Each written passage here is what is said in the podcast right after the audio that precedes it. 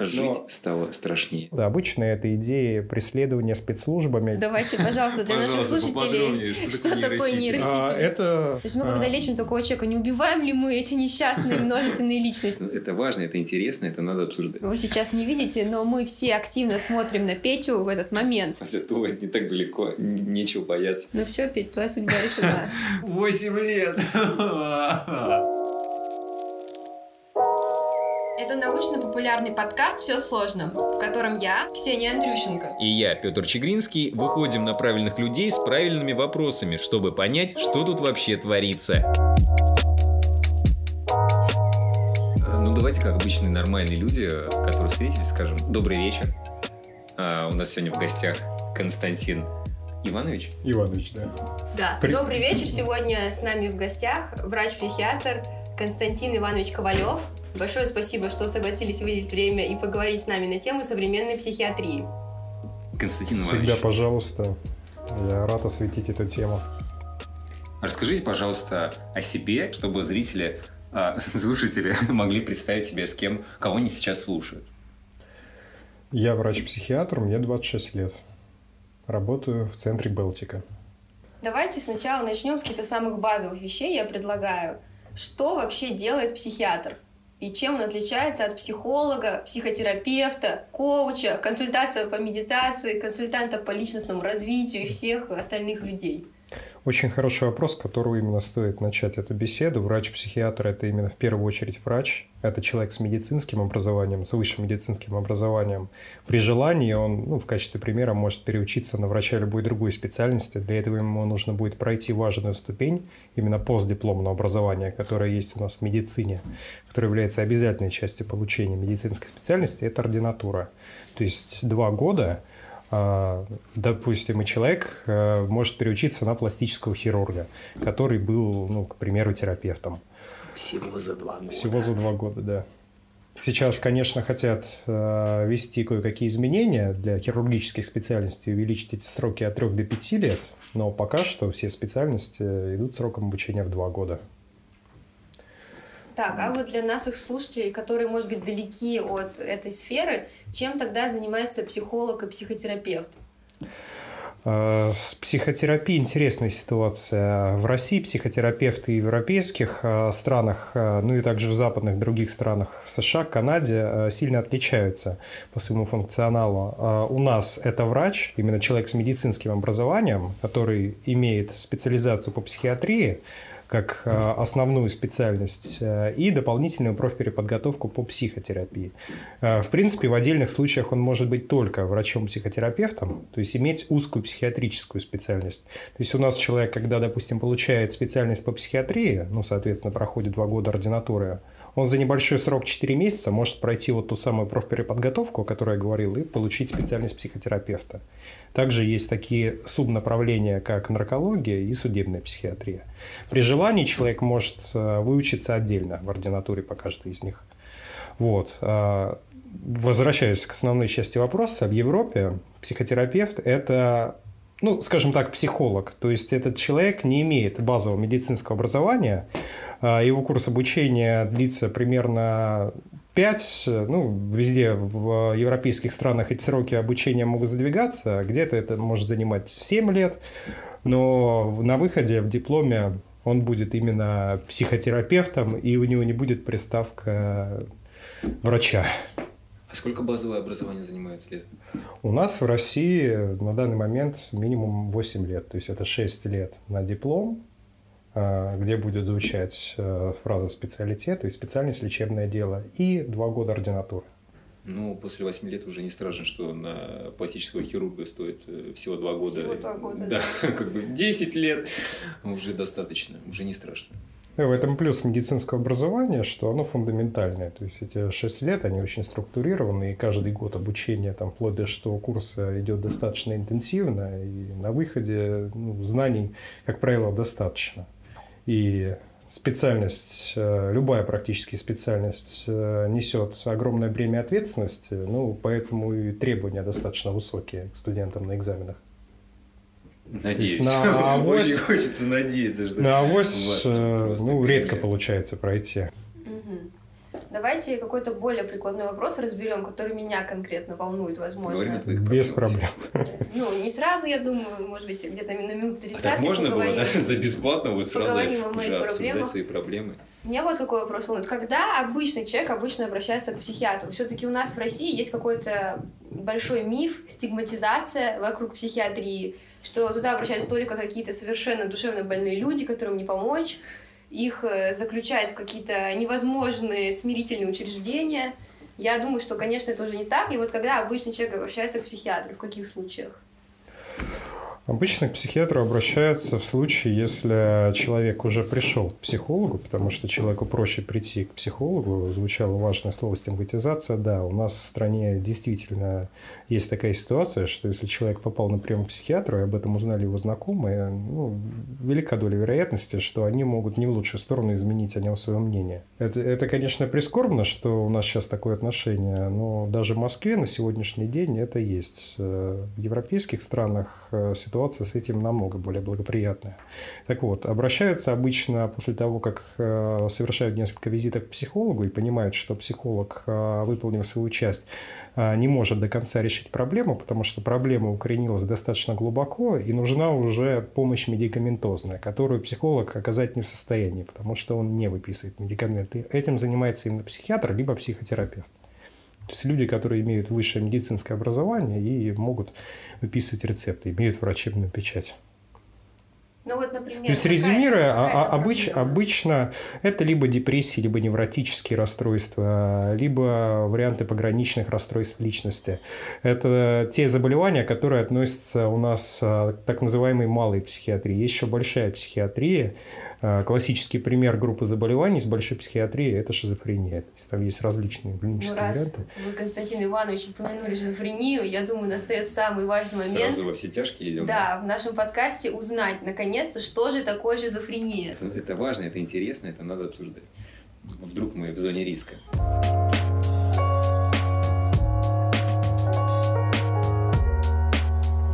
Шизофрения – это преимущественно наследственное заболевание, хотя сейчас в научном мире появляется информация, что оно может иметь не только стопроцентную природу и вызываться различными инфекционными агентами, но классический...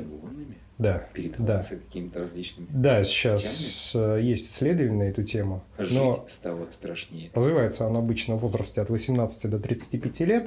Протекать может совершенно по-разному. А наиболее частый признак – это так называемый апатико-абулический синдром. Сейчас объясню, что это такое. А при развитии этой симптоматики человек перестает чем-то интересоваться, жить э, естественной социальной жизнью. У него разлаживаются абсолютно все сферы его деятельности. И что очень важно, в быту такой человек становится крайне дезадаптированным, дезорганизованным, а вплоть до полного отсутствия личной гигиены. То есть такой человек может целыми днями сидеть дома, вообще ничем не интересоваться, таскать э, всякий хлам, э, не принимать душ, но вести максимально социальный образ жизни. При этом его интеллектуальные способности могут быть на среднем уровне или даже чуть выше. А сам он понимает, что какие-то метаморфозы с ним происходят? А, к сожалению, не всегда. А, есть эм, такая корреляция, что чем выше уровень интеллекта человека и чем выше а, его скажем так, эмпатичность э, и желание общаться с окружающими людьми, тем лучше прогноз заболевания. Но что, обычно... что значит лучший прогноз заболевания? Оно, оно, для, оно для данного человека, ну и в принципе для его окружения, оно менее остро будет протекать, то есть более благоприятно для него и для его окружающих. Но часто такие люди плохо распознают эмоции и сами являются очень безэмоциональными людьми. Это, это следствие, да, это следствие заболевания. То есть получается, что если у кого-то начинается шизофрения, он сам не в состоянии этого понять часто. Да, потому что там очень много может быть э, различных признаков, которые, соответственно, может выявить только специалист. Это либо психиатр, либо клинический психолог. И даже клинический психолог, который вплотную работает с данным заболеванием и понимает, как изменяется мышление при шизофрении, и который знает, на какие моменты в поведении человека его речи стоит обращать внимание, далеко не всегда может определить наличие болезни и направляет как раз э, к основному специалисту специалиста-психиатра. который есть- наиболее объективно Правильно ли я понимаю, что при этом шизофреник может э, функционировать нормально, например, на работе некоторое время еще остаточное? Да, может, но зависит от э, формы и тяжести этого заболевания. Потому что если заболевание протекает э, с галлюцинациями, это галлюцинации обычно преимущественно слухового характера, они могут э, человеку давать э, различные эм, приказы, э, деструктивные, вплоть до это голоса. попыток да, вплоть до попыток суицида. И далеко не редко они действительно отдают человеку т- такие приказания и А известна природа этих голосов? То есть откуда возникают э, такие галлюцинации? Что их формирует? Это просто мысли, которые а, обретают такую звуковую форму? Или да, это что? да. Ага. Ну, в данном случае это особенность протекания данного заболевания. Э, При нем у человека, ну, если не вдаваться глубоко в биохимические подробности, возникает достаточно высокий уровень дофамина э, в височной области, и это вот как раз провоцирует э, появление голосов. Дофамин – это биологически активное вещество, оно принимает участие в разных процессах, э, но в данном случае его избыток вот как раз таким образом пагубно влияет на организм, что возникают галлюцинации и бред, э, причем бред может быть э, любой э, природы. Обычно это идеи преследования спецслужбами, либо какие-то магические воздействия наподобие порчи. Это наиболее распространенные фабулы бреда, и даже человек интеллектуально развитый, который имеет нормальные зрелые представления окружающей действительности, не может избавиться от данных форм бреда. И у него возникает навязчивая идея, что ну, либо его заколдовали, либо за ним охотятся спецслужбы. Когда пытаешься а, как-то этот бред раскрутить и объяснить человеку, что нет а, оснований для того, чтобы за ним охотились и преследовали его, ну, это дает очень сильное сопротивление с его стороны. И у него возникает просто догматическая установка, что это есть и все. Что А даже если нет видимой причины, он может согласиться с этим, сказать, что я не знаю почему, но это происходит. А, Это Это достаточно частое уже с явление. предрасположенностью. Да. Но то, что я озвучил, бред и галлюцинации не всегда бывает при шизофрении. Но бред встречается достаточно часто. Но, опять же, бредовая обычных фабула людей быть. в повседневной жизни они могут столкнуться с такой проблемой? А, Что, с какой проблемой конкретизируете? А, Бред, а, голоса, то есть избыток дофамина по какой-то Нет, причине. нет, не могут. это все следствие заболевания. Да. Вот раз мы начали говорить про заболевания, давайте такой вопрос уточним. Диагнозы. Мгм. То есть вообще, как ставится в психиатрии диагноз, насколько они точны в современной психиатрии, насколько эффективно лечение при обнаружении правильной причины болезни или самой болезни, и вообще есть ли такие заболевания, которые успешно полностью излечиваются в современной психиатрии, или это все-таки вопрос какой-то ремиссии? Мгм. А диагноз ставится, опять же, путем наблюдения. К сожалению, психиатрия очень редко может путем лабораторной или инструментальной диагностики поставить диагноз. А Есть ряд психических заболеваний, которые можно диагностировать таким путем. Обычно это инфекционные заболевания, к примеру, тот же нейросифилис. Ну, чуть ли не единственное заболевание, которое имеет в психиатрии инфекционную природу. Нейросифилис? Да. Можно рассказать? Давайте, пожалуйста, для наших Пожалуйста, слушателей, поподробнее, что это такое нейросифилис? А, Это стадия развития сифилиса. Когда он уже... Да, одна, одна, одна из заключительных стадий, когда идет поражение головного мозга, и там, как правило, уже на данной стадии все печально. Ну, Тут уже вопрос только облегчения уже идет, да? Ну да, Симптомов. Это называется у нас в медицине паллиативная помощь, Ага. когда заболевание вылечить нельзя, и можно как-то облегчить страдания А человека. чем чревато, чем, как протекает эта фаза? А, У человека грубо снижается качество его интеллектуальной деятельности, и могут возникать а, идеи величия, а, идеи особых способностей.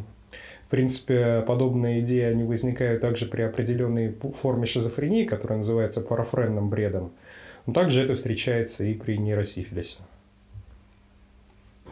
Есть Я надеюсь, какие-то- что смог раскрыть этот Какие-то вопрос. признаки, такие, такие, несколько таких Я думаю, Но мы, сначала мы тебя немножко ушли, мы немножко ушли э, в сторону. Э, Я, я хотел сказать, что психиатрия, она сильно отличается от других э, медицинских специальностей, ну, например, как кардиология или пульмонология, где можно просто посмотреть, допустим, анализы крови, уже э, увидеть именно по определенным показателям развития заболевания. В психиатрии это сделать нельзя. То есть, если у человека есть какая-то бредовая идея, а, которая ему мешает жить, либо если у него развилась депрессия, а, инструментальным или лабораторным методом а, ее наличие не установить. И все, что у нас есть, это сознание психиатра, то есть конкретного специалиста, через которое он устанавливает наличие данного диагноза.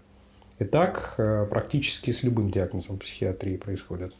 Я знаю, вот недавно была пересмотрена МКБ, да, теперь Да. мы используем МК- МКБ 11 11 пересмотра. редакции. Поясните, пожалуйста, вот, например, для меня, э, расшифруйте МКБ. Что это такое? Это международный классификатор заболеваний. Заболеваний. Да. Так, и что изменилось? И вот мне просто интересно, вот вы как врач-психиатр, когда к вам приходит пациент, то есть если там в МКБ какой-то чек-лист, условно говоря, или это больше какой-то комплексный подход? МКБ – это скорее способ э, передачи информации между различными группами специалистов. Например, психиатрия, она может сильно отличаться в разных странах. Ну, не только психиатрия, э, и другие медицинские специальности. Но психиатрия, она имеет больше отличий. Для того, чтобы как-то между этими специалистами был контакт, э, сделали ряд статистических кодов, которые имеют определенные триггеры, по которым ну, можно понять э, друг друга специалистам. То есть это как такая книга заклинаний между магами различных орденов, когда они могут успешно кодировать и передавать информацию. Да, для тех, кто играет в ДНД, я думаю, они меня сейчас поняли. Так, э, давайте вернемся все-таки к вопросу с диагнозом.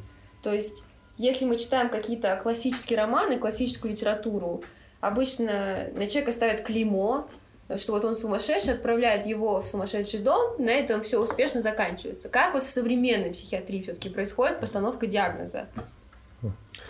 Человек э, приходит обычно к психологу своей проблемой. Психолог э, пытается максимально ему помочь, но не всегда он в состоянии справиться с ситуацией. Это не связано с компетенцией психолога. Даже очень компетентный психолог не всегда в состоянии решить проблему, потому что иногда она лежит в психиатрической плоскости. Если, например, мы имеем дело с депрессией средней степени тяжести, то психолог может облегчить состояние человека, но до конца проблему он не решит. Каким образом он может облегчить ситуацию? Не, не медикаментозно. Часто депрессии имеют э, социальную природу, и их развитие связано с определенными установками человека, либо происходящими процессами социальными вокруг него. Психолог в состоянии в этой части ему помочь. То есть объяснить, как реагировать на жизненные ситуации, как правильно работать с окружением, э, поменять отношение к определенным установкам, ну и сами установки Мгм. тоже так сказать, подредактировать. Так интересно, вы сказали депрессии, то есть это какое-то... Я всегда просто думала, что она одна, она вот одна есть. Это когда сессия Нет, там могут быть раз- различные варианты этого заболевания. Э, То, что я сказал о средней степени тяжести депрессия, ну, это, опять же, подразделение именно клиническое, насколько она глубокая, и этиология. Этиология – это именно причина развития этого заболевания, тоже может быть разной. Э, Депрессия не всегда связана а, с какими-то социальными процессами вокруг человека. Это может быть а, сбой на уровне работы организма, а, именно, так сказать, в гормональной его структуре. То есть у человека может быть а, внешне все благополучно, но почему-то у него возникают симптомы, а, свойственные а, этому заболеванию. И, как правило, это, конечно, больше социальные какие-то подоплеки, но не всегда. Хорошо, так, значит, человек приходит сначала к психологу, и психолог его в случае необходимости дальше направляет. Направляет к психиатру, да. Так, и психиатр над ним дальше производит какие-то магические А, действия. Психиатр беседует с данным человеком. А, Есть такая особенность, а, что психиатру нужно минимум, это самый минимум полчаса для того, чтобы понять а, ситуацию человека. Вот как, допустим, терапевт а, анализирует, есть ли болезнь у человека или нет. Он задает ему вопросы по поводу жалоб, а, он проводит а, так называемый физикальный осмотр, а, это аускультация, когда человека выслушивают с помощью фонендоскопа перкуссия, пальпация. Пальпация – это, грубо говоря, Я думаю, для ощуп... наших ощупывание. мы оставим все эти слова внизу под описанием подкаста. Если вы хотите выучить новые крутые слова для игры в слова, пожалуйста, обращайтесь Чтобы к этому выпуску. девушек, молодых людей. Да, я думаю, это Пальпация. отлично. Это что такое? Пальпация – это ощупывание человека. Ощупывание. Да. То есть, допустим, а, человеку могут а, надавить рукой в определенную область живота, чтобы посмотреть, есть болевые ощущения или нет. И в зависимости от локализации специалист делает выводы Мгм. о том, что это может быть. А, Ну, это в качестве примера. Также специалист-терапевт проводит инструментальные исследования. То есть он а, может, допустим, направить человека на фиброгастроскопию. Это когда человеку вставляют зонд а, в желудок Да, и смотрят проходил. эндоскопическое исследование. Либо человека могут направить на лабораторные исследования. Ну, классический пример – это общий анализ крови. Просто посмотреть, есть ли какие-то отклонения а, от э, нормальных, так называемых референсных значений. А В психиатрии это сделать нельзя, поэтому приходится собирать э, максимально подробную информацию о жизни человека. То есть А, в и- психиатрии, прошу прощения, перебиваю, анализы не применяются, то есть э, физиологические какие-то показатели. А, могут применяться, вот как я говорил ранее, при отдельных э, единичных заболеваниях, вот таких как нейросифилис, э, но, ну или опять же при диагностике деменции, э, если это Альцгеймер, да, там э, как-то можно установить по МРТ э, наличие данного заболевания. То есть, если мы имеем дело с каким-то органическим, э, телесным, так сказать, субстратом. Но если это, допустим, депрессия, если это невроз, если это расстройство личности, то мы никак это не сможем посмотреть. Некие Ни с помощью лабораторной, ни с помощью инструментальной диагностики, ни с помощью генетического исследования. А, те же Мы- мы- гормональные. А, Они могут давать а, лишь а, какие-то а, косвенные характеристики. И э, да, при той же депрессии, например, мы можем увидеть повышенный уровень кортизола, но этот анализ является избыточным, потому что специалисту достаточно пообщаться с пациентом, а, что да, чтобы тревожные. просто в процессе беседы увидеть это заболевание. Для этого далеко не всегда нужно сдавать анализ на кортизол. Так вот, э, беседа длится полчаса, а, чаще даже час, чтобы собрать всю информацию о жизни человека, начиная с самого его детства. То есть это как проходили роды матери, наследственность человека, были ли люди с психическими расстройствами у него в роду, а, как он развивался в детстве, что ему нравилось. И вот Вот на протяжении матери. всех век жизни человека формируется вот эта картина, из которой специалист делает выводы о наличии или отсутствии расстройства предполагаемого.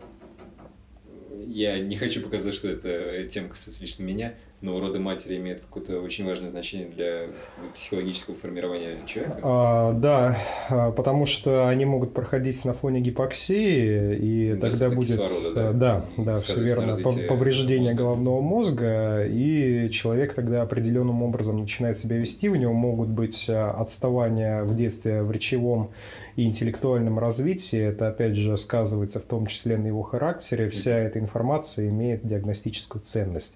Еще важный момент, э, у психиатрии, в отличие от других медицинских специальностей, есть такая особенность, что анамнез жизни, анамнез заболевания, анамнез – это история развития, они э, не разделяются. То есть это одно и то же. Жизнь человека вплетена в заболевание и наоборот. В других специальностях они отличаются и идут отдельной графой в истории болезни. Психиатрия, анамнез заболевания уже включает анамнез жизни, а анамнеза жизни там нет. А можно ли как-то преодолеть, например, то, что люди врут или не договаривают? То есть все равно понятное дело, что мы приходим к специалисту за помощью, но часто может быть трудно как-то открыться сразу. То есть есть какой-то набор инструментов у психиатра, который позволяет, может быть, не сразу в лоб спрашивать про родовые травмы или про там насилие условно пережитое, даже пусть вербальное, или про детские какие-то травмы, а каким-то другим косвенным образом. Да, конечно, можно, но это очень индивидуальные формулировки, это не набор каких-то штампов и шаблонов, и для каждой ситуации они будут свои. Поэтому при всем желании я сейчас не смогу перечислить их вот в таком базовом ключе. Э, Ну, я мог бы, конечно, попробовать, э, но это будет определенный перечень, который далеко не факт, что подойдет для какой-то конкретной ситуации. Мгм, понятно. Еще вот мы хотели такое мнение узнать, немного противоречивое. А, есть вот такие подходы психотерапии, насколько я опять же поняла, где принципиально не ставится диагноз. То есть это гуманистический подход, экзистенциальная психология, когда считается, что человек рассматривается в совокупности всех его каких-то качеств, и диагноз, он клеймит человека и э, ставит какое-то равенство между ним и его болезнью. А в психиатрии современной, в других подходах, опять же, психотерапии, мы видим наоборот важность диагноза. То есть какая ваша позиция вот по этому вопросу и позиция в современной психиатрии вообще? Позиция современной психиатрии, что диагноз ставится, и диагноз человеку раскрывается, просто он подается определенным образом под конкретного человека, чтобы он мог свой диагноз принять. Э, позиция сокрытия диагноза, она достаточно деструктивная и токсичная. И, да, бывают ситуации, когда, допустим, человек э, видит э, все в определенном преломленном свете, ему не стоит сразу озвучивать его заболевание, так или иначе есть какие-то обходные маневры, можно ввести в курс дела родственников и на определенном этапе человека подготовить к этой информации и уже озвучить ему о наличии диагноза.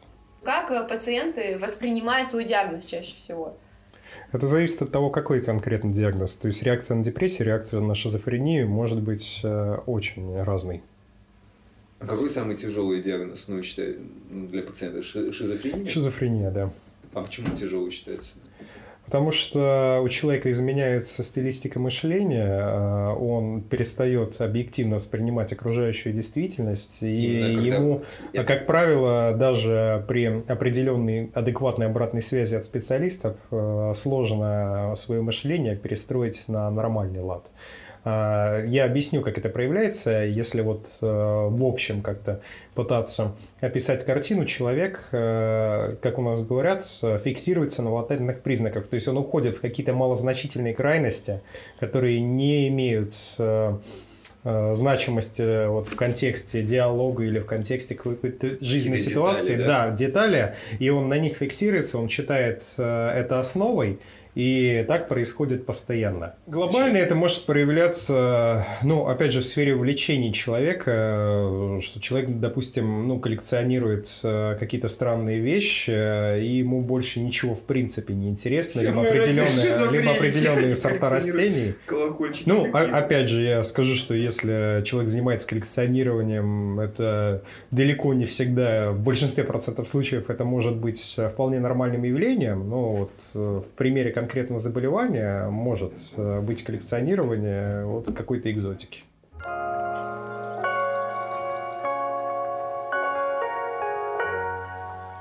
Тогда хорошо, вот мы поняли примеры, что такое шизофрения. Что такое множественное расстройство личности?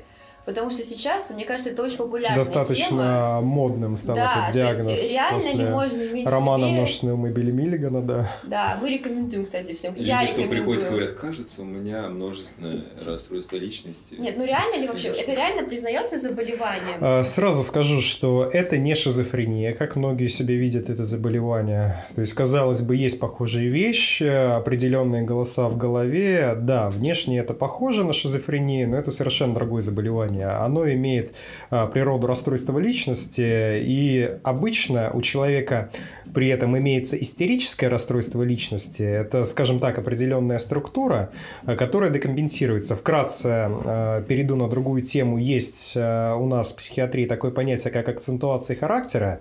Это определенные личностные черты, которые у человека присутствуют в норме, но они могут и не присутствовать. То есть э, Карл Леонгард, который разработал эту концепцию, он считает, что 50% людей обладают акцентуациями. А вот истерическая личность пример? это пример, да, э, это пример акцентуации характера. Вот я сейчас опишу такого человека. Э, эти люди, как правило, очень любят быть на публике, постоянно стремятся привлечь на себя внимание, им важна эмоциональная насыщенность, не важен какой градус положительный, отрицательный, но важны какие-то очень яркие эмоции. В своем мышлении они, как правило, поверхностные, а, потому что ну, не могут они долго, кропотливо изучать какой-то вопрос, а, но при этом считают себя достаточно экспертными во многих сферах жизни. Ну и такие люди любят а, провоцировать людей на скандалы, чтобы ну, получить определенный накал страстей, к которому они стремятся. Вы сейчас не видите, но мы все активно смотрим на Петю в этот момент. Да? Да, потому что Петя как-то загадочно улыбается при перечислении этих признаков. Так, хорошо, вот есть, значит, это акцент, ак- ак- Акцентуация характера. акцентуация э, личности, личностных свойств, или как это правильно говорить? Да, и э, вот на примере истерического расстройства личности возникает подобное заболевание. То есть, действительно ли, условно говоря, в То есть человеке... человек, э, я прошу прощения, что перебиваю, э, он разделяет свое мышление на несколько частей, иногда этот процесс происходит неосознанно, Э, это может быть связано с какой-то психотравмой достаточно глубокой, которая была нанесена в детстве этому человеку, и эти мысли обособляются и формируют вот таким образом субличность. Мгм. Эти субличности, они могут функционировать отдельно друг от друга? Или А, да. есть какая-то главная личность, которая ими руководит? Да, они могут говоря? э, условно функционировать отдельно друг от друга, но так или иначе они будут знать э, о существовании друг друга, и какой-то координационный центр все равно будет. Э, Но координация может отличаться. Она может быть хорошей, она может быть не очень хорошей. Тогда у меня такой вопрос, который меня очень интересует. Как мы выбираем, какую личность лечить? То есть, какую личность мы стремимся ставить, если они уже там все вот эти субличности развелись со своими индивидуальными особенностями? То есть мы, А. когда лечим такого человека, не убиваем ли мы эти несчастные множественные личности? Нет, нет, мы их собираем в одну целостную личность, которая была изначально. устраняем? Мы их не устраняем. просто разделы убираются, как бы, да? Да. Интегрируем. Да. Интегрируем, то есть у человека появляется более комплексное представление о самом себе, эго его. Это могут быть определенные эмоциональные состояния, которые человек фиксирует, а, навязывает на них определенный образ мышления и переключается между ними. Все это собирается в кучу, эти искусственные грани стираются, и на свет появляется нормальная целостная личность. А Как э, рано начинает проявляться э, э, этот недуг, множественное расстройство? Ну, корректнее его будет назвать диссоциативным расстройством личности, но это э, не, не суть важно. А Проявлять оно себя может в любом абсолютно возрасте, начиная от детства до какого-то позднего возраста, но все-таки чаще э, до 35-40 лет. Время еще есть, да? Хорошо, вот мы поговорили про шизофрению, поговорили про диссоциативное расстройство личности. Теперь я предлагаю вкратце хотя бы обсудить биполярное расстройство личности, потому что многие звезды, тот же, например, Стивен Фрай, сделал каминг что он всю жизнь живет с биполярным расстройством личности, бар 1, бар 2. В чем разница, мы все хотим знать. Популярное расстройство личности – это заболевание, которое имеет наследственную природу. А, Обычно при нем а, человек переходит из депрессивного состояния, так называемое маниакальное. А, Здесь а, слово маниакальное имеет не ту коннотацию, которую воспринимают а, многие люди, что это связано с маньяком, который кого-то убивает. Нет, здесь мания имеет другой смысл. Это подъем настроения, это охваченность идеями, благодушие, активность. Такие люди могут долгое время не спать, постоянно что-то делать. А, Казалось бы, классное состояние, почему бы в нем не жить? Можно таким людям позавидовать. А, Нет, а, есть очень серьезный минус. Данным людям тяжело сконцентрироваться на чем-то. И, к сожалению, выхлопы КПД от их деятельности намного ниже нормы, несмотря на то, что они свежи, бодры и полны идей. Так вот, э, биполярное расстройство личности, оно включает в себя перемену этих фаз. А, Биполярное расстройство первого и второго типа – это, ну, скажем так, подразделение, а, которое связано с длительностью этих фаз. А, При биполярном расстройстве первого типа фазы примерно одинаковые, при биполярном расстройстве второго типа длительность депрессивной фазы намного дольше длительности маниакальной фазы. Мгм. То есть 3-4 раза дольше длится депрессивная фаза. Бар – это не расстройство личности, Это не правильно? расстройство личности. Это...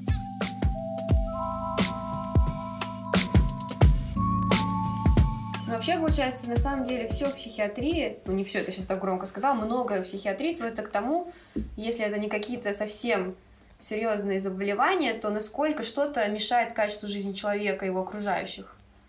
И как он сам может успешно с этим справляться или нет. То есть, получается, критерий такой, да, что если я у меня небольшая паранойя, но при этом я могу, в принципе, адекватно себя вести, осознаю этот факт, то, видимо, для меня надежда еще не потеряна. А откуда ты уверена, что ты можешь себя адекватно вести? Вот, вот это да. Другой вопрос, что если у меня паранойя, возможно, я... Как понять, что пора уже обращаться? Да, как, по- как, как понять? Нет, на Обычно самом деле, серьезно просто. Родные тебе направляют. Есть ли какой-то чек-лист, который вот человек может понять, что вот ему уже пора э, как бы обратиться за психиатрической помощью?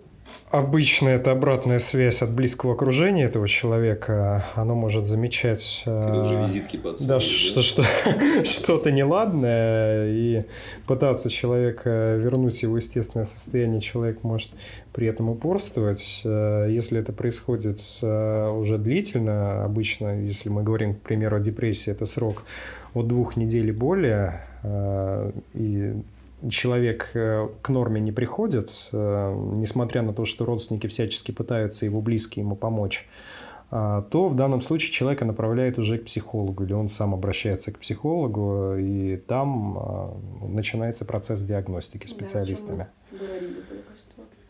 Теперь давайте к практическим вопросам перейдем. Я предлагаю. Практически. Да, мне вот Еще по интересно, используются ли смирительные рубашки? И если у нас до сих пор используются смирительные рубашки, то выглядят ли они как-то по-другому, чем те, которых мы видим в фильмах? Во втором 60-х. сезоне, да, Зависит э, от геолокации. У нас в стране прямого запрета на ношение смирительных э, рубашек нет, э, но повсеместно используются вязки, когда человека э, привязывают, э, фиксируют кровати э, различным способом. Это либо хлопчатобумажные изделия, э, которым его фиксируют и не дают ему возможность, э, ну, соответственно, перемещаться, либо использование определенных ремней.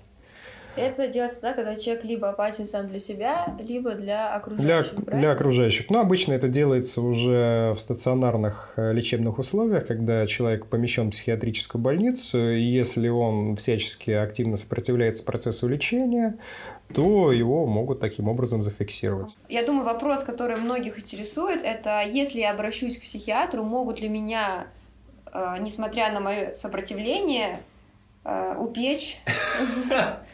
Формулировка все, пошла ко дну сразу. Да. Могут ли меня, так все засмеялись, могут ли, могут ли меня против моей воли госпитализировать в психиатрическую больницу?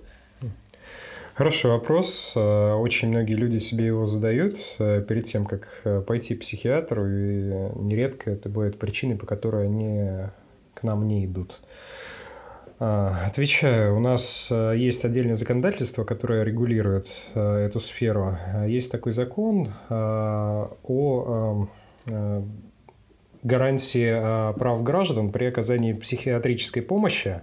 И в нем есть 29 статья. В этой статье отражены пункты, по которым человека могут госпитализировать в недобровольном порядке. Там три пункта.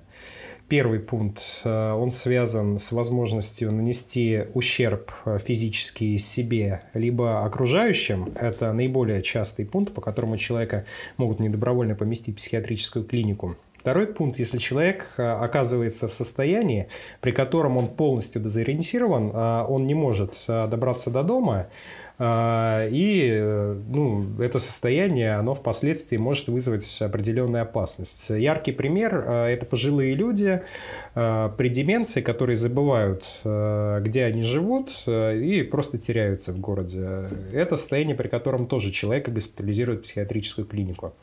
Третий пункт, он является, так сказать, дополнением первого пункта.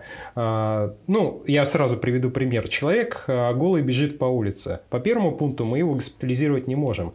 Если он не создает прямой угрозы себе или окружающим. Но это крайне экстравагантный поступок, на фоне которого человек впоследствии может а, попасть в какую-то ситуацию, которая сопряжена с первым пунктом. Ну, соответственно, вре- вреду себе или его окружению. То есть это дополнение, а, по которому человека могут а, упечь в психиатрическую больницу. То есть он, ну, скажем так, наиболее гибкий. Но так или иначе, несмотря на то, что он гибкий и границы у третьего пункта условные, часто он идет... а, Подождите, я пропустил третий пункт. Я помню первый. Повторим. Тре- Третий пункт, если поведение человека э, создает э, риск э, для э, в дальнейшем создает риск для его жизни, либо для жизни окружения. То А, есть то есть ты- первый это если ты создаешь угрозу окружения, второй если К ты себе а, дезориентирован, а окружению. третий если ты если есть Впоследствии, да, да, да, а, впоследствии развеялись может да. возникнуть, да. Понятно. Ну, то Первый есть в первом случае ты приходишь и говоришь, я сейчас себя убью. Кому приходишь, говоришь? Говоришь э, психиатру, что ты Психиатру. сейчас, видимо, себя убьешь. Вот А. когда убьете, тогда и приходите. И тогда, видимо, тебя имеют право забрать. условно говоря. Ага. Но опять же, я думаю, что, возможно, люди, которые хотят себя лишить себя жизни и уже дошли до психиатра, возможно, добровольно согласятся на какую-то помощь. Опять же, я не знаю. Мне так показалось, как будто такие, в общем, очень абстрактные формулировки. То есть, если захотеть, то можно что-нибудь и засчитать. Так, возвращаемся к нашей основной теме беседы. Какая была у нас основная тема беседы? Ну, мы обсудили э, собственно говоря, как, по каким основаниям могут. Это хочешь сказать, что мы уже закрыли прошлый? Очень, очень много специалистов участвуют в этой цепочке недобровольной госпитализации. Вначале приезжает э, врач скорой помощи, который оценивает, нужен человек госпитализировать или нет. Если он считает, что признаки 29 статьи есть, э, он все это оформляет в письменном виде, он э, привозит человека в психиатрическую больницу, врач приемного покоя смотрит, опять же, своим взглядом, есть ли эти признаки. Если он считает, что есть, есть, он опять же а, документально это отражает, уже человек помещается в психиатрическую больницу, дальше его осматривает заведующий отделением остальные психиатры, которые тоже смотрят, э, есть ли данные признаки. Если они считают, что есть, уже впоследствии человеку предлагают либо оформить это в добровольном порядке и подписать, э, соответственно, э, его желание госпитализироваться, либо, если человек отказывается, то вызывает судью, который приезжает в определенный день, Э, проводит э, осмотр, выслушивает э, и ознакомливается, выслушивает психиатров, ознакомливается с документами и выносит свой вердикт. Угу. То есть так выглядит процедура. Стало полегче. Потому что я думаю, что это все один человек заключает и говорит, так, ты псих. Все. Нередко бывают ситуации, когда врач приемного покоя разворачивает врача со скорой и говорит, что здесь нет признаков по 29 статье, и человека нужно отпустить.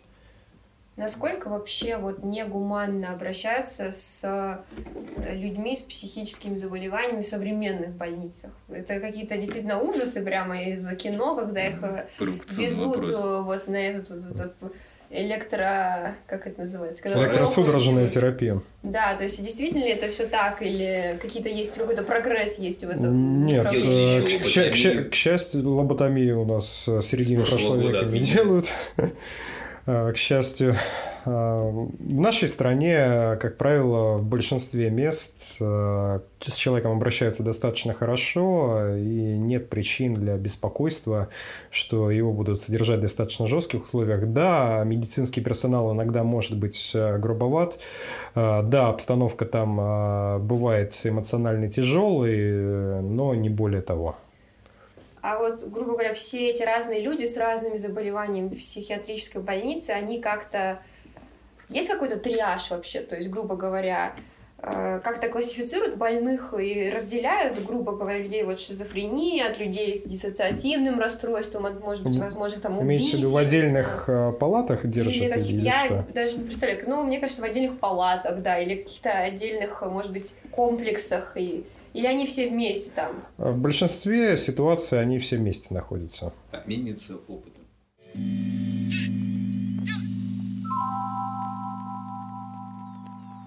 Ты, ты закрыла свои гештальты, изучила свои вопросы. Да, я изучила свои вопросы. Мне неловко, но я спрошу, а, существует ли грань... Я не ходил никогда ни к какому специалисту, разве что к психологу а, в школе, чтобы я, я не помню зачем, но это были групповые занятия, где нас учили э, различным методикам улучшения памяти. А существует ли какая-то грань между психологией и, простите, сексологией? Это разные поля, это какие специалисты этими занимаются и приходят ли с этими проблемами, например, к вам? Сексолог э, – это врач, это человек То с высшим медицинским образованием. Да, это врач. Когда это не я... бывшие порнозвезды, да, которые решили заняться, так сказать, этим. Я просто у него такие представления. Хорошо, это врач. Э, это человек, э, который имеет пройденную ординатуру по психиатрии, и помимо наркологии, судебной психиатрии и психотерапии, о которых я говорил раньше, может получить профпереподготовку по сексологии. То есть это такая же медицинская специальность, как и остальные направления. Петя, у тебя есть это все шансы. интересно. Есть все шансы. 10 лет, и ты сексолог. Ну, не 10, 8 с половиной. 8 с половиной. Хорошо. Я только, э, признаюсь, э, был сегодня на работе, отмечал э, конец рабочей недели. Коллеги зачем-то достали несколько бутылочек что там поискалось-то? Это был Исида. Вот. И обсуждали много, но в том числе э, затронулась э, тема с психиатрией, и кто-то очень так поделился своим мнением, что в психиатры идут люди, у которых у самих проблемы, они хотят таким образом их решить. Вот.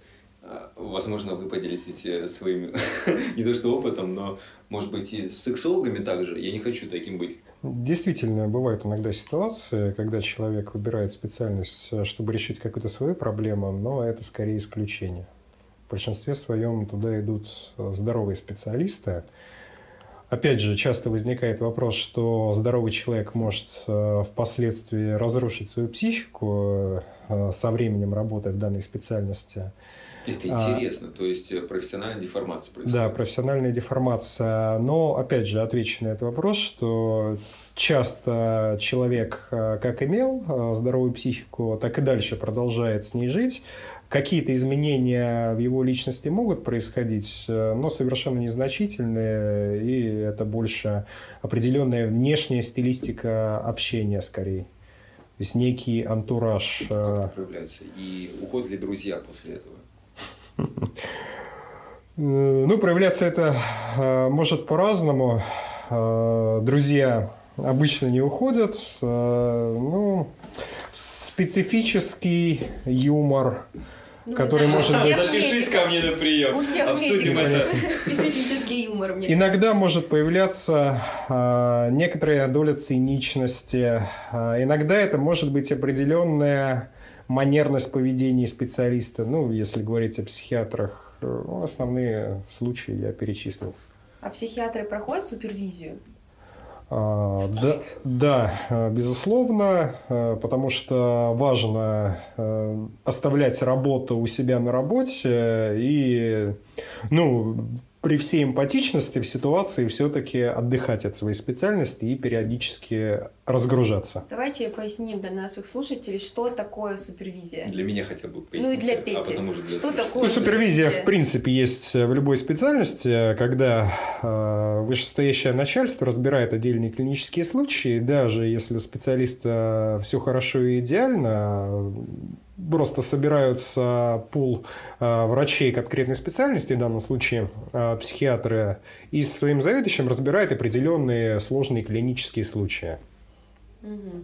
То есть каких-то пациентов. А вообще, насколько сложно бывает вот в моменте находиться с какими-то тяжелыми пациентами, ведь я так понимаю, часть работы и психотерапевта, и психиатра заключается в каком-то возможном контейнировании даже эмоций, если они у человека ну, не может сам это сделать, он пришел в таком состоянии уже разрушенном. Насколько сложно это? Или этому как-то учат? Есть какой-то специальный, как э, супергероев готовят, или там суперагентов, так и психиатров готовят? А, как не брать э, на себя проблемы человека, как э, в них как параллельно включаясь, правильно дистанцироваться, чтобы да. они не приносили ущерб для личности найти? специалиста. Э, обычно это приходит с опытом, э, с возрастом, и часто на ранних этапах работы человек э, действительно с этими проблемами уходит. Это может как-то отразиться на его личности. Но, опять же, при помощи коллег удается себя разгрузить и оставить работу на работе. А что такое при помощи коллег? Как они помогают? Э, часто ситуации обсуждаются и э, какие-то моменты, которые, например, э, пациент передал своему специалисту, которые затронули его специалиста струны души, могут проговариваться со своими коллегами, и человек с этим переносом, соответственно, работает и устраняет этот дефект. Бывает, что вы проходите курс у, у своего коллеги после работы? Это не является обязательной частью работы, но, в принципе, это нередкое явление, и я считаю, из профилактических соображений это можно делать. То есть это реально работает, когда ты да? знаешь э, систему, структуру чужого мышления, на тебя эти же приемы тоже э, способны тебе помочь. Да, все верно. Замечательно ты боялся, что эти люди беспомощны. А, удается ли а, в повседневной жизни скрывать от близких, а, от знакомых, малознакомых людей, что вы обладаете таким набором специфических умений, способностью э, замечать какие-то какие-то алгоритмы мышления и ну, смотреть на человека как на пациента. Надеюсь, Я это не думаю, происходит. на всех Как? людей Я- смотрят как на пациента, я надеюсь. У меня сразу вопрос, а зачем наличие от э, данных способностей от близких людей скрывать? Что Ну, в них плохого? иногда может показаться, как будто человек э, какой-то прием против тебя использует. Значит, не против тебя, а как будто он не просто с тобой налегке общается, а как будто вот он куда-то к тебе лезет. Ну, Ну, Вот это перенос зависит пошел. от э, личности данного человека. была одна знакомая у меня просто, которая начиталась книжек по психологии, и что они не поговори, я, что ли? она... Нет, это не ты. Все она вот э, сворачивала, вот, э, вот начинала какие-то такие наводящие вопросы задавать, и такой, о, понятно, меня анализируют. Ну, Если человек этически корректен, а его намерения доброжелательные, то Этого не опасаться- заметить, да? опасаться ничего не стоит. Не, а вообще действительно можно ли, даже если переформулировать вот Петю сейчас, можно ли как-то разграничить э, восприятие людей как пациентов и как не пациентов? Вот мне вот это интересует. Ну, разумеется, что когда человек работает, а, он а, смотрит а, на своего визави как на предполагаемого пациента, потому что он приходит к нему в роли пациента. Но в обычной жизни все-таки мы ведем диалог с живым человеком, который э, не рассказывает о своих проблемах, а даже если рассказывает о своих проблемах, у него может быть, в принципе, условно все в порядке, и большинство наших специалистов э, не занимаются так называемой гипердиагностикой и не пытаются э, найти э, какую-то психопатологию и повесить на здорового человека ярлык. Да, какие-то отдельные проблемы могут замечаться, но при этом э, личность человека воспринимается абсолютно адекватно. А вот если у меня близкий человек, у него какое-то заболевание психиатрическое, как мне максимально корректно рядом с ним себя вести? А, Зависит от заболевания. Шаблонно а, расписать, к сожалению, этой ситуации не получится, потому что от э, конкретного диагноза зависит тактика взаимодействия с этим человеком. Тогда, получается, тактика лечения, она включает в себя членов семьи, да? То есть Да, э, да. психиатр вызывает, ну, или проводится какая-то беседа, в которой Да, он- психообразовательная беседа с родственниками, где Групповая родственникам... бывает, э? Да, бывает э, групповая терапия. А Психообразование – это немного другое. Это когда родственникам объясняют природу данного заболевания, как правильно реагировать на определенные ситуации, как данному человеку максимально помочь э, при конкретном его заболевании, потому что ну, опять же, природа депрессии, природа шизофрении очень сильно отличается, и абсолютно по-разному нужно себя вести э, при развитии одного и другого заболевания.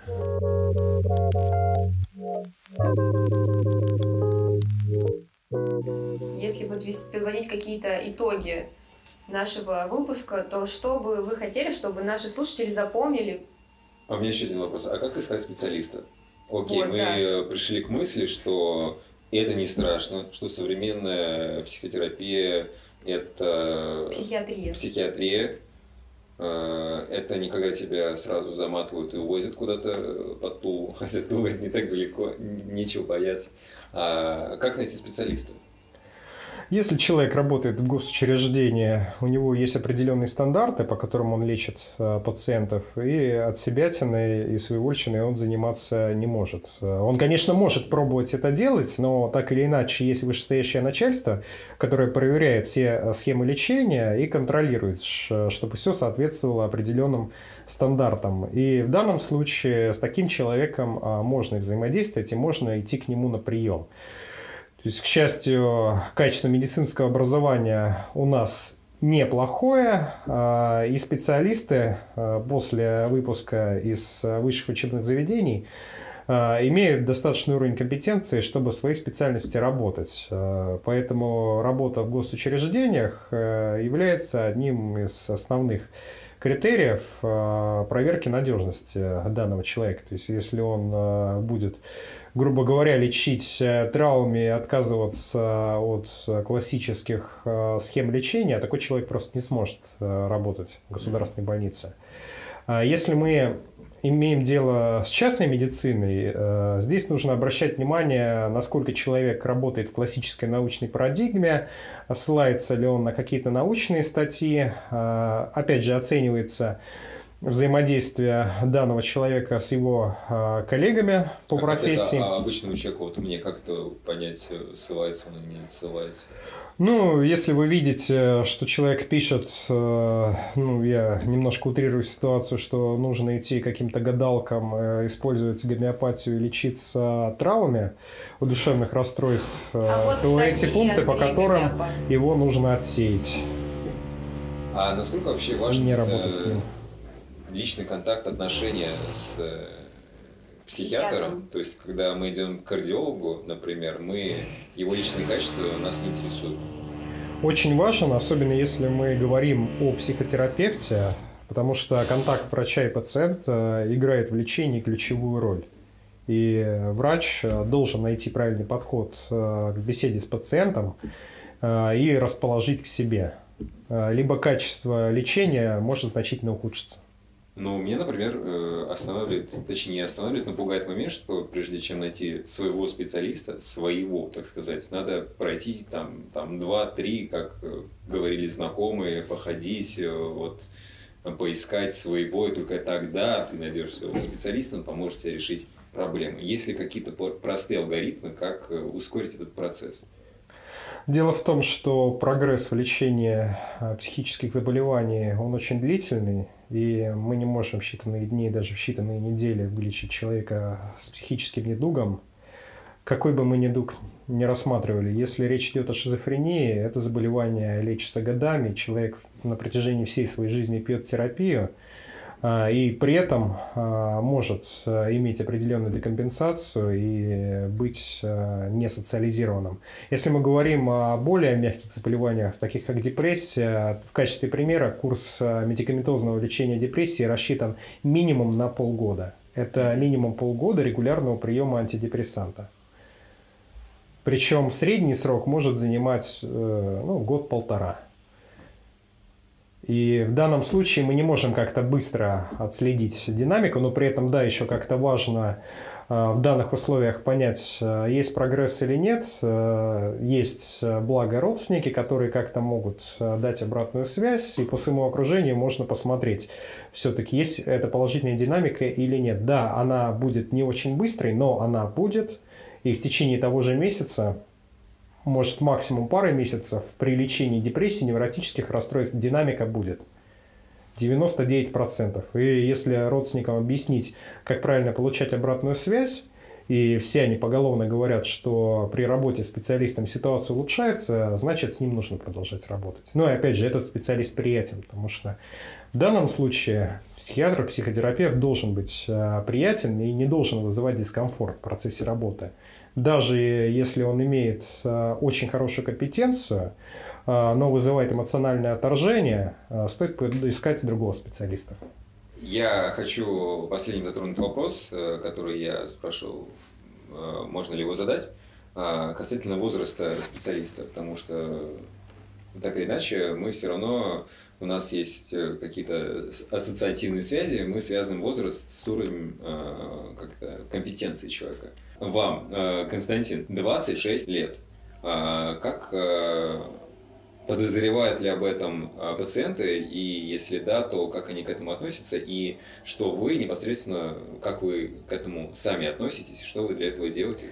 Ну, дело в том, что специальность медицинская у нас в стране сертифицируется, и человек, который называет себя психиатром, обязан иметь э, высшее медицинское образование и пройденную ординатуру по специальности психиатрия. А это уже 8 лет образования, э, и у данного человека есть определенный базис. Это является некой гарантией того, что он компетентен работать в своей сфере, и процедура сдачи экзаменов, как в процессе обучения в ВУЗе, так и в процессе обучения в ординатуре, достаточно энерго и трудозатратен.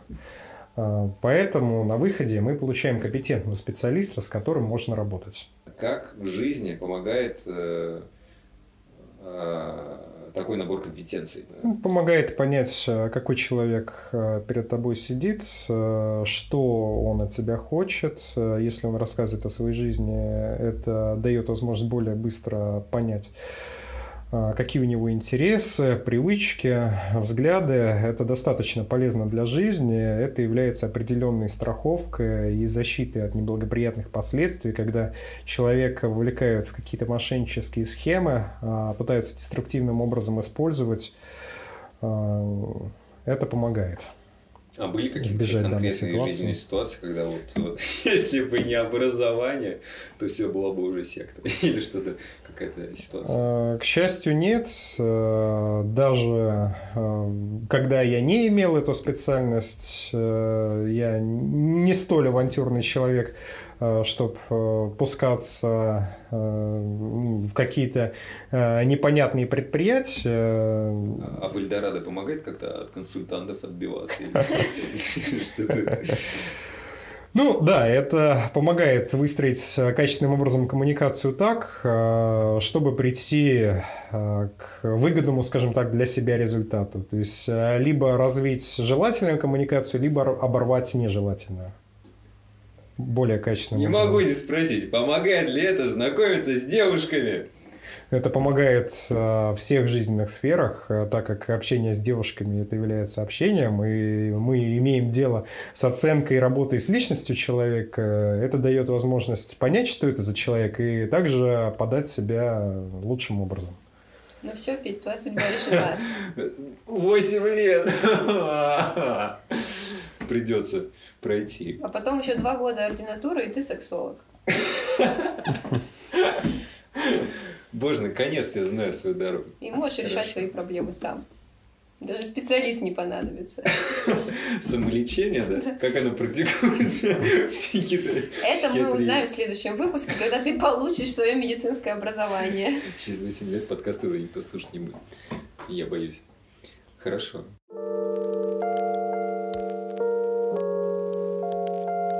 Давайте подведем какие-то итоги во-первых, э, давайте назовем три факта, которые нам точно стоит запомнить из сегодняшнего выпуска, научных желательно.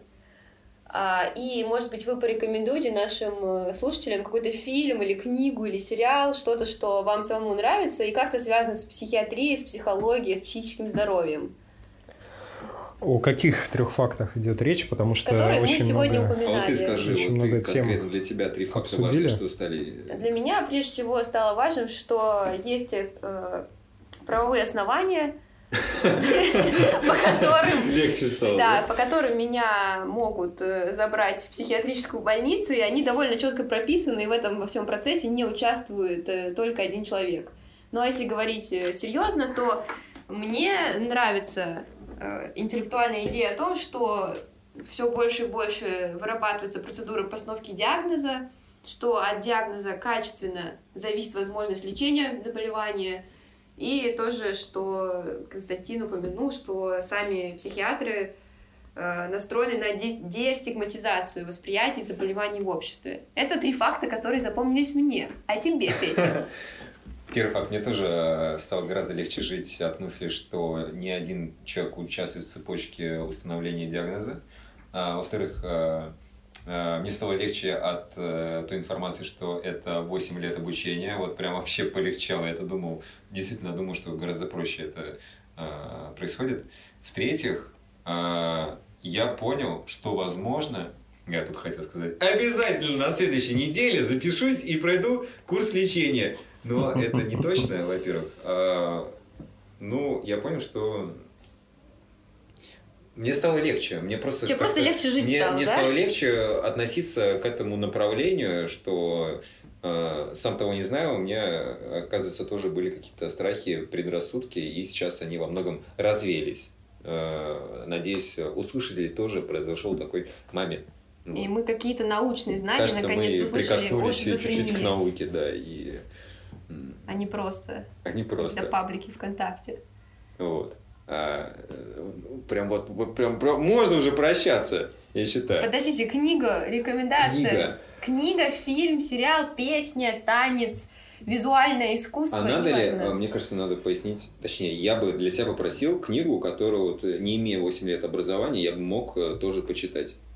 А, То есть э, не узкоспециализированно, а что-то такого общего направления. Я скорее э, посоветую ходить э, в различные лектории, где освещается тема как раз людьми соответствующей компетенции данной проблематики, потому что ну, очень много информации, которую нужно знать, и А в сериале или фи- фильме популярные рес- ресурсы какие-то информационные? Я думаю, ресурсы для кого? ресурсы. А, Ну, обычно эти ресурсы все-таки рассчитаны на людей с образованием, и там есть определенный ценз а, по знаниям. А, Да, человек может э, посмотреть, почитать э, все термины, как-то погрузиться в них, погуглить, но это будет э, лишь малая часть того, что ему нужно знать, чтобы собрать э, общую картину и как-то сориентироваться в этих диалогах. Поэтому ну, я бы советовал не, не тратить на это время. и- А есть какие-то направить сериалы на что-то более о продуктивное. пси- психиатрии? А то я хотел спросить, а как А, которые- «Теория лжи», например? которые бы объективно а, раскрыли все нюансы данной специальности, ну, я на, на этот вопрос отвечу словом нет. Таких сериалов, ну, лично я, по крайней мере, не встречал. Да, есть различные сериалы, в которых упоминаются разные аспекты психиатрии, но это имеет лишь художественную ценность для зрителя, не более. То есть э, я не могу сказать, что эти сериалы являются Ребята, ходите в лектории, просвещайтесь, используйте Не- научный Не подход. бойтесь обращаться к специалистам. Обязательно. Слушайте своих близких. Обязательно слушайте наш подкаст, чтобы узнать больше. Все, всем пока, спасибо. Всем Спасибо, спасибо. Спасибо, что пригласили. Я